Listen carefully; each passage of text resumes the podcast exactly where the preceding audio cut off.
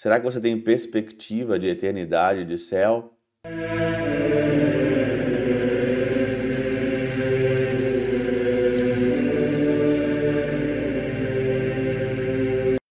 Em nome do Pai, do Filho e do Espírito Santo. Amém. Olá, meus queridos amigos, meus queridos irmãos, nos encontramos mais uma vez aqui no nosso Teós, Viva de Coriés, o Percor Maria, nesse domingo, hoje, dia 26 de março de 2023. Nós estamos então no quinto domingo da nossa quaresma, reta final. Semana que vem já é domingo de Ramos. O evangelho dessa, desse domingo, dessa quinta, desse quinto domingo do tempo aí da quaresma, é o evangelho de Lázaro, da ressurreição, ou muita gente chama de retornar à vida, né? Trouxe novamente a vida, porque o primeiro que ressuscita é Jesus, né? Então ele traz novamente Lázaro à vida. E o evangelho é maravilhoso, são 45 versículos, a versão mais longa e depois tem a versão mais curta. Mas é, tem muita coisa aqui que a gente poderia ficar o dia todo aqui comentando. Só que algo muito interessante é quando Jesus chega lá, né, onde colocaram o colocaram Lázaro, né, antes do diálogo, depois do diálogo de, de Maria, aqui Marta e Maria, né, Mestre está aí, ele te chama, maravilhoso o evangelho. E aí então o Senhor chega lá e, é, versículo 32, ele é, indo para o lugar onde estava Jesus, quando viu, caiu de joelhos, né? E disse: Senhor, se o Senhor tivesse aqui, o meu irmão não teria morrido, né? E aí então, versículo 33, quando Jesus a viu chorar e também os que estavam com ele, estremeceu interiormente. Olha o sentimento de Jesus, né? E aí então perguntou aonde colocastes, vem ver, e o Senhor chegando chorou e as pessoas, então, no versículo 36, vede como ele o amava. Vede como ele o amava. Jesus chorou. Primeiramente, ele se estremeceu por dentro, ali. Aconteceu um sentimento ali mesmo de dor, de perda. Jesus chora. E Jesus, então, ali é, ama. Ou disseram para Jesus, né? Vede como ele o amava. Falar dessa parte humana dessa parte de sentimento é falar de cada um de nós, né?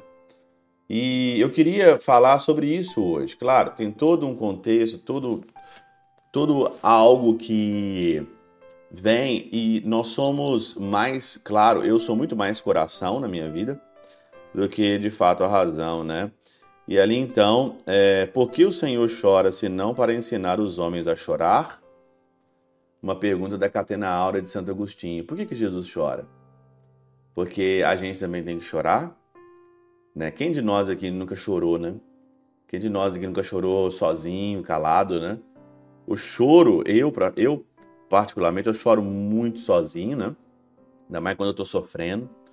Ah, o sofrimento, né? Eu não gosto muito de demonstrar sofrimento publicamente, mas o meu choro é muito sozinho, né? E Jesus ali chorou aquela perda. Mas o que significa que o amava? Tem um comentário muito lindo aqui de Santo Agostinho. O que, significa isso? Né? Ele o amava. Não veio chamar os justos, mas os pecadores, para que façam penitência. Prossegue. Porém, alguns deles disseram: Este que abriu os olhos aos que era cego de nascença não podia fazer que este não morresse?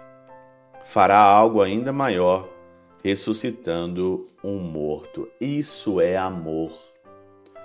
O Senhor, na realidade, nos amou, João capítulo 13, versículo 1, tendo amado o seu, amou até o final e nos amou na cruz. Quando você olha para a cruz, não existe prova maior de amor do que aquele que dá a vida pelos seus. E o Senhor deu a vida pelos seus. O Senhor em Lázaro. Ele ama cada um de nós, ele quer que ninguém morra. Um grande filósofo chamado Gabriel Marcel, ele dizia que a palavra eu te amo, né, no alemão, ich liebe dich ou da I love you, né, é a palavra que significa eu não quero ou você não deve morrer. Você não deve morrer. E foi a mesma coisa que diz ali, né? Santo Agostinho vai dizer ainda e comentar geme contigo mesmo e se, e se te dispõe a reviver. É o que é dito a todo homem oprimido por uma vida viciosa. Quantas pessoas estão mortas numa vida viciosa? Quantas pessoas estão aí dentro de um sepulcro com uma pedra, né, tampada numa vida viciosa? E o Senhor te ama e o Senhor quer que você revive. Quantas pessoas hoje estão vivendo e acham que estão vivendo, mas na realidade estão mortas?